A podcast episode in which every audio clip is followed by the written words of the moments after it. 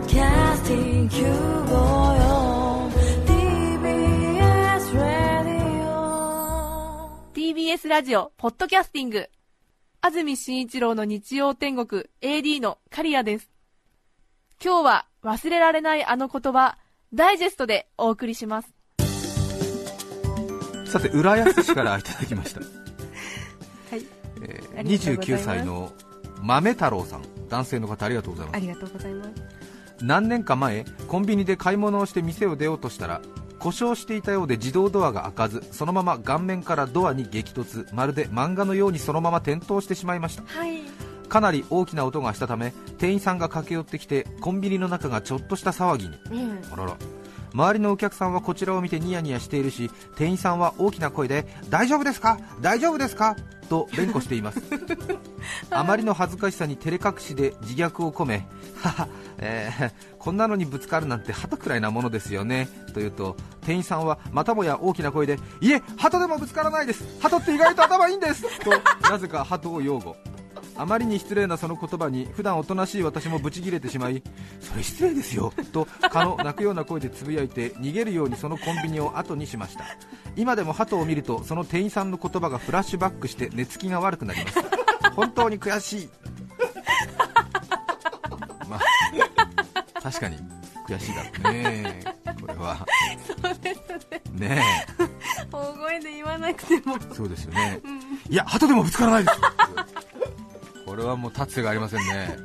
寝つきが悪くて。寝つきが悪くなる。悔しくてね。なんかこうカッカカッカしちゃうんだねきっとね。わかります。わかりますわかります。ねわかりますよ。仙台市今南度？44歳女性の方ありがとうございます私が中学校を卒業する時の話です。はい。卒業文集に10年後の私という一言を載せることになったのですがその一言を集める日に風邪で学校を休んでしまいました。はい。これはきついね。後日文集の締め切りに間に合わないので担任の先生が私の代わりに考えたらしいと友達から聞かされました、え卒業式当日不安と期待で文集の私の名前の欄を見ると女優を夢見るけど諦めて結婚して良い家庭を築いていることでしょうとの言葉卒業という晴れの門出の日に夢見るけど諦めるというすでに挫折すること前提の言葉に衝撃を受けとても悔しい気持ちになりました。どうせなら女優になって見返してやると一瞬思いましたがこれまで女優になりたいなんて思ったことは一度もなく いろんな角度からどう考えてみてもそんな器量も根性も持ち合わせていません。それに万一女優になれたとしてあの時の文集の言葉をバネにしてなどと紹介され担任の先生の手柄になるのも尺だしねと思うことにしました。あれから30年後の私になりもちろん女優にはなりませんでしたが嫁にも言っていません。先生の言葉に反抗してやったと思っています。というあー。ね先生が代わりに書いてくれた自分の10年後にことごとく反抗しているっていうことですね、そういうことですね。うーん。えー代わりに書いちゃったんだ。まあでもよかれと思って先生もね、ええ。やったんでしょうねきっとね。そこの彼女のこの方のところが空欄になるよりはっていうね。ということですよね。私去年の夏かな。福岡県久留米市に行った時に久留米の駅に七夕の飾りがたくさんあって、うんえ。そして久留米市内の7つの保育園。からそれぞれその保育園児が願い事を書いた短冊をつら下げている竹なのか笹なのかがこう7本ねこうあって、こっちはな寿幼稚園とかこっちは松の木幼稚園みたいな、ええ。松の木保育園か、はい。でこうそれぞれのこの保育園ごとにええ。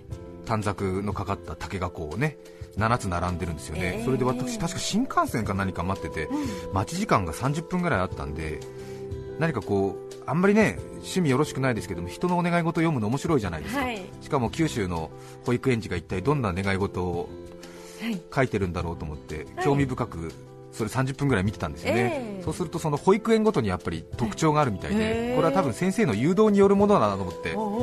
ええ。であの一つのその寿幼稚園はこう、はい。原文主義みたいなあの保育園児が書いたそのままを尊重する感じ、あーなるほどね。はい。ええでも多分そんなに言葉は得意じゃないだろうから、うん。むちゃくちゃな願い事とかあるわけね、へえ。えウルトラマンみたいなこう、えね。うん。プリキュアとかね。そうですね。ええ。はい。なんか大人警察みたいななんか、あれ？みたいな。何が足りないみたいなね。なんか、うんすごいのがあって、うん。はい。なんかホテルの窓とか書いてるなんか男の子とかいたりして。ちょっとあれ言葉足りないなみたいな。思ったりするんだけれども、え一方の保育園のこのこっちのわからないですね。松の木保育園みたいなところは,、はいはいはいあの先生がねやっぱりこうちょっとあの手が出ちゃう保育園みたいで、えーあの先生の代筆で書いてあるんですよね、それでこうウルトラマンになりたいみたいなが書いてありとか、そのきちんと日本語で成立してですね、もう一つの保育園はさらにその先生の手が入っちゃって、なんかウルトラマンのように正義感を持つ大人になりたいみたいな そんなこと やりすぎだろうとは思うんだけれども、まあでもちょっとその先生の手が入っちゃうんだよね、やっぱね、ええ。うん。うん、なんかこうプリキュア5のように友達とも仲良くしつつ社会正義のために頑張りたいみたいな、要するにそういうなんかこう。補足が入るというね、ええそれが楽しくてね、面白かったと思って、そうだななんて思って、いろんな保育園があるなと思って、やっぱりねね。教育ってのは大事だななんて思って、いや別にどっちがいいってわけじゃないですけどね、そう食って出るんだな。千葉市花見川区綿編49歳男性の方ありがとうございます。忘れられない言葉は中3なのに受験勉強しない生徒たちに先生が言った先生の友達に司法試験を8年挑戦しているやつがいる。8年に比べれば1年は大したことない。どうか勉強してください。それを聞いた僕は勉強するようになり偏差値10くらい上がってワンランク上の高校へ行けました。即席の勉強で入学したため高校の成績は散々でした。中学の時勉強せず簡単に入れる高校に行っておけばよかったなと今でも思っております。なんだかねそれを聞いた僕は勉強するようになり偏差値を10くらい上げ上の高校へ行けましたが即席の勉強で入学したため高校の成績は散々で中学の時無理しなければよかったなと今でも思っているという そっちなんですね。あらまあ。そうですか。いやでも確かにあるんだよねこれね。あの受験シーズンでねちょっとでもね上の方上の方っていうふうに周りも言いますしね。親も先生も世の中もそう後押ししますけれども。意外にね。そうなんだよね。これ難しいんだこれは。ね確かにそれはあるかもしれない。身の丈が一番幸せっていう。身の丈とかね甲風とかね、えーあるんだよね。大きいです甲府そう。ええ。本当にそう。はい。本当にそう。居心地がいいところってあるから。そうなんですよ、はい。ねえ。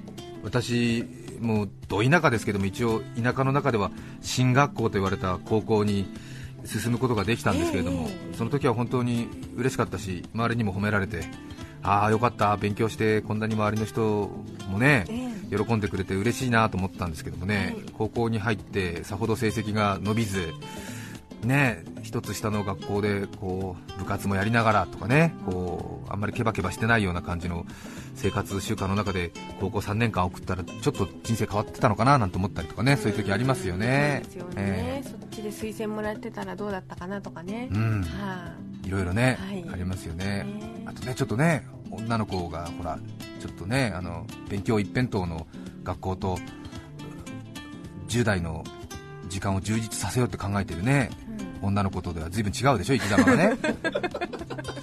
まあそうなってくるでしょうね。ねえ。えそういう中でこうね難しいなっていうのはありますけれどもね。でも中学校3年生でねえはい。いろいろなことを勘案して高校を選ぶっていうのがまあ選択のええ。始まりですもんね、そうでそうですよ人生は選択の連続ですからね、うん。はい。選択をより多く間違えなかった人がいいねっていうことですかね。そうですかね。い。やそうですよ。本当ですよ。横浜市青葉区8時半の男74歳男性の方。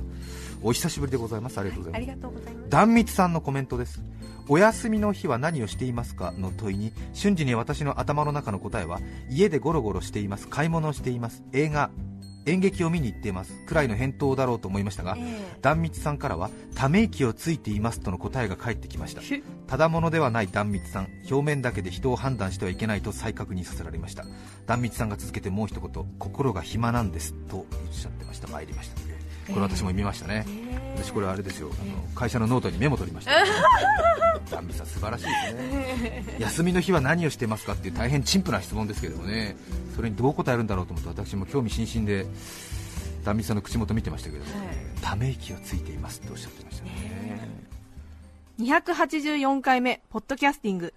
今日はこの辺で失礼します。安住紳一郎のポッドキャスト天国今日2月10日は餃子の日。松屋銀座で魚座の小遊三正座し捻座で講座で餃子。お聞きの放送は TBS ラジオ954来週2月17日メッセージテーマは受験の思い出。ゲストは切り絵作家福井梨沙さんです。日曜朝10時日曜天国来週もお楽しみに。安住紳一郎の「ポッドキャスト天国」これはあくまで試供品。皆まで語れぬポッドキャスト。ぜひ本放送を聞きなされ。TBS ラジオ954